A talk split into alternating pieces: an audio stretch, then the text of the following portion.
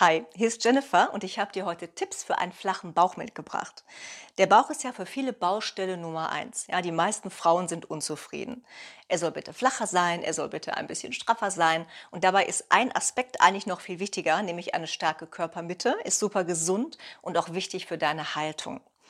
Ich selbst musste nach meiner Bauch-OP zusehen, wie meine Bauchmuskeln so langsam verschwanden und das ein oder andere Kilo mehr dazu kam. Jetzt mache ich aber seit vier Wochen wieder mein Training und habe auch die Ernährung ein bisschen angepasst und so langsam komme ich hier auch wieder in meine alte Form zurück. Und vielleicht denkst du auch, du musst äh, hunderte von Sit-ups machen, damit dein Bauch flacher wird. Und dem ist nicht so. Ja, ein flacher Bauch ist immer ein Resultat aus einem guten Mix zwischen Training und auch Ernährung. Aber nicht nur das, vor allem auch Stress oder auch Nahrungsunverträglichkeiten, äh, die können uns deutlich einen Strich durch die Rechnung machen.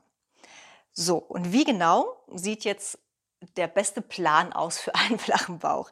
Ich habe einfach mal ein paar Tipps für dich zusammengepackt und wenn du sie alle beherzigst, dann kann es sehr gut funktionieren. Also erstens, den ganzen Körper trainieren.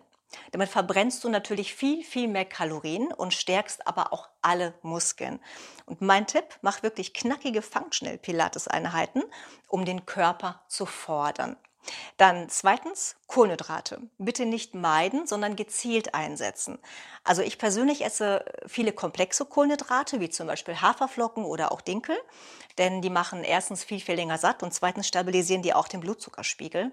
So Industriezucker, verarbeitete Produkte esse ich eher selten, schon, aber eher selten, denn diese begünstigen natürlich die Bildung von Bauchfett und erhöhen auch den Insulinspiegel. Und ein erhöhter Insulinspiegel stoppt immer auch die Fettverbrennung. Dann drittens, isoliertes Bauchtraining einbauen. Du kannst natürlich nie gezielt abnehmen, aber neben Ganzkörper-Workouts ähm, ist es genauso wichtig, den Bauch dann auch mal ein bisschen isoliert zu trainieren.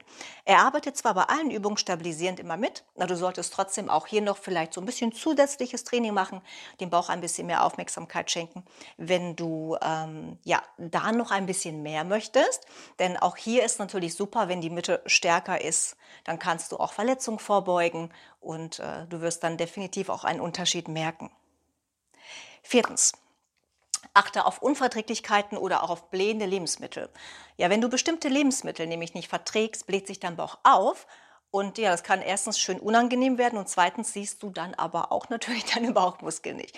Check vielleicht mal beim Arzt, ob du vielleicht auf äh, bestimmte Lebensmittel eine Unverträglichkeit hast und ähm, schau auch, wenn du blähende Lebensmittel isst, wie Kohl oder getrocknete Früchte. Die sind zwar super gesund und ich würde auch nicht darauf verzichten, aber schau vielleicht mal, dass du äh, die richtige Menge da zu dir nimmst. Vielleicht nur ein bisschen reduzieren ne? und einfach deine persönliche Toleranzschwelle so ein bisschen austesten. Dann fünftens, die richtigen Fettquellen nutzen. Also Fett macht nicht Fett.